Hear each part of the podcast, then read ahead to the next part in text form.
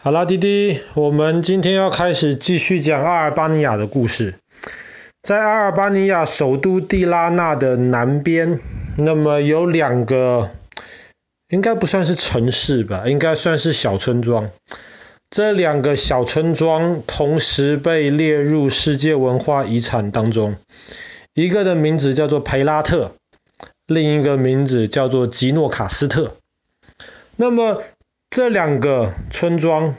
他们为什么被列入世界文化遗产呢？最主要的是因为他们都是当时鄂图曼帝国然后建设开发起来的村庄，但是这两个村庄里面同时又都有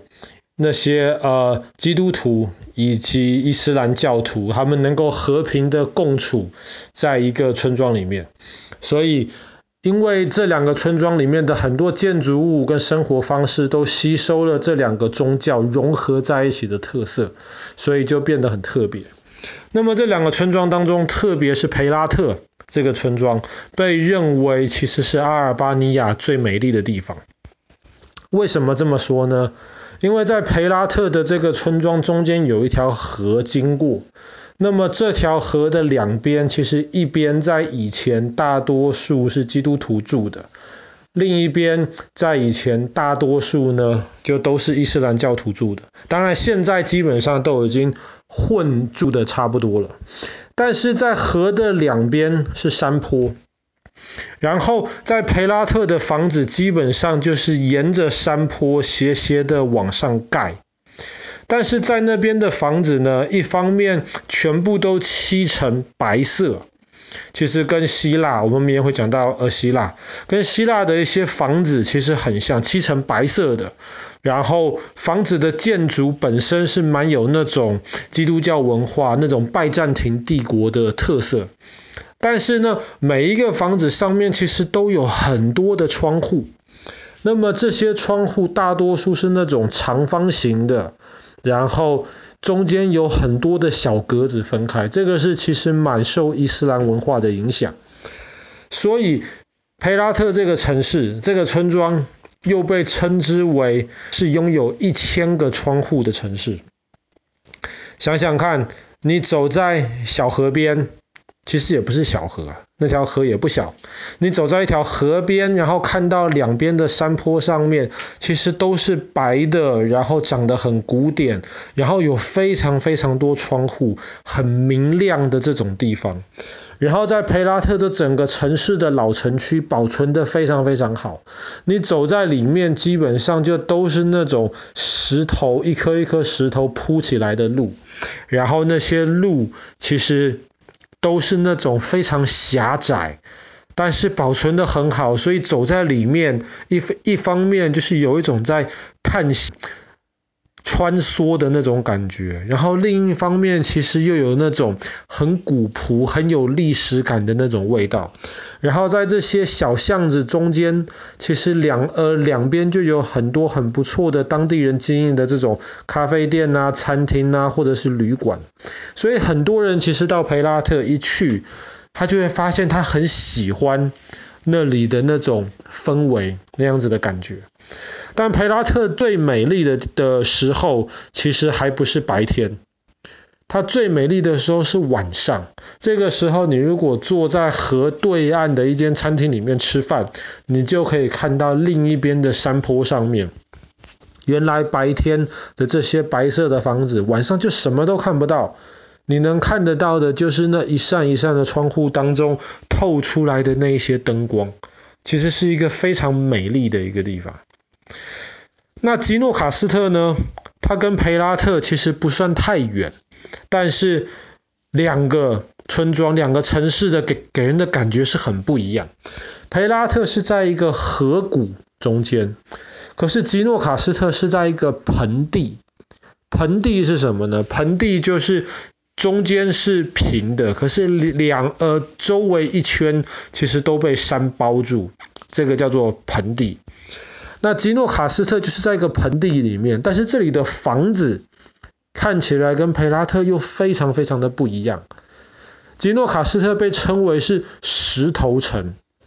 在那边的房子就不是那种漆成白色的，很多窗户很漂亮。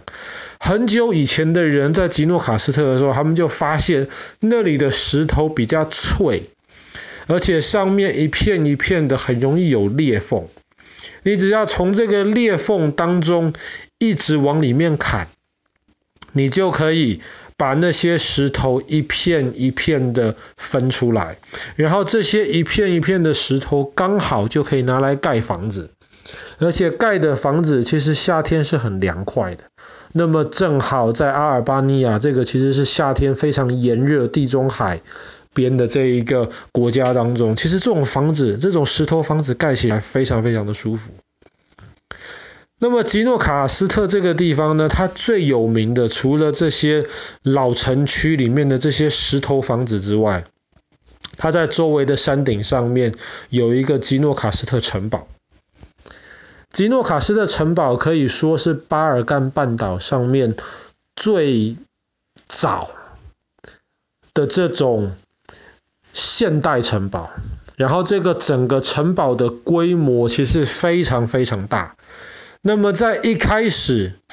这个城堡建立起来就是完完全全的军事用途，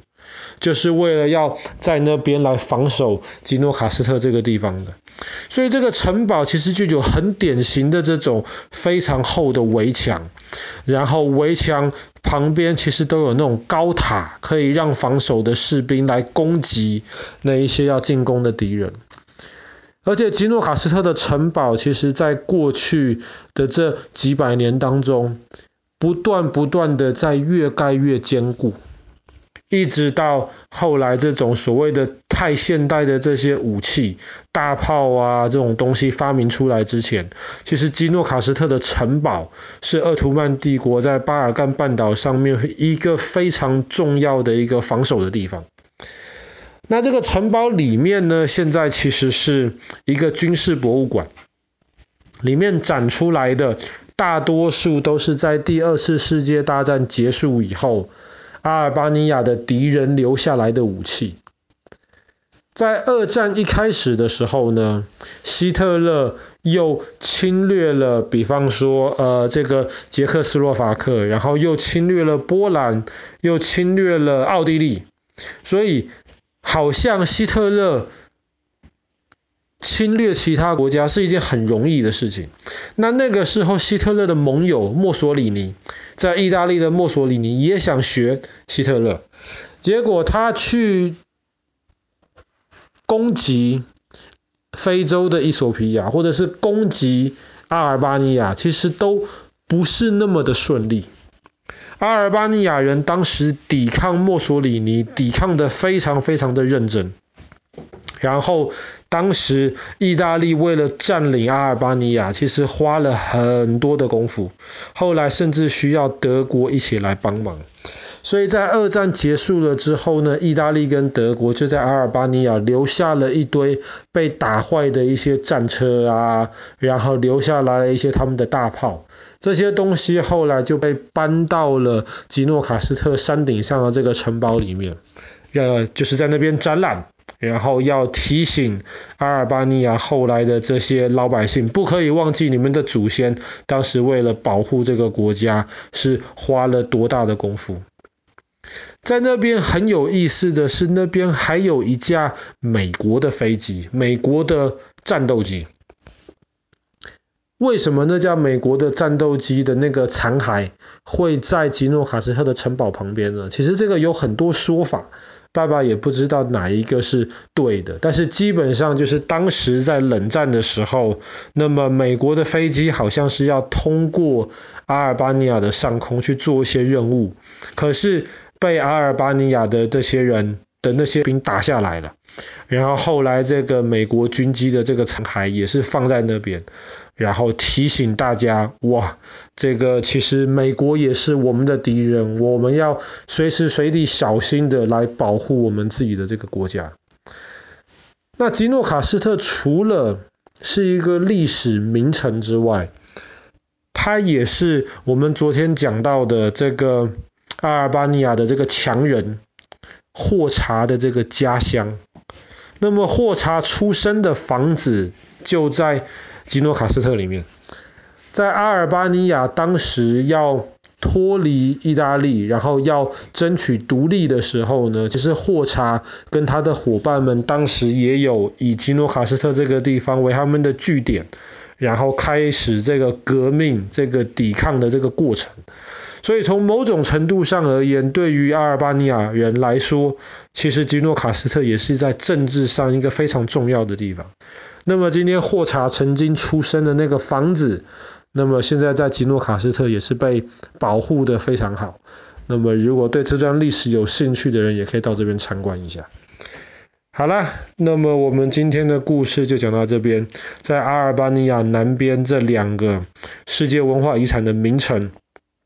一个是石头城吉诺卡斯特，另一个是拥有一千个房屋的城市培呃培拉特。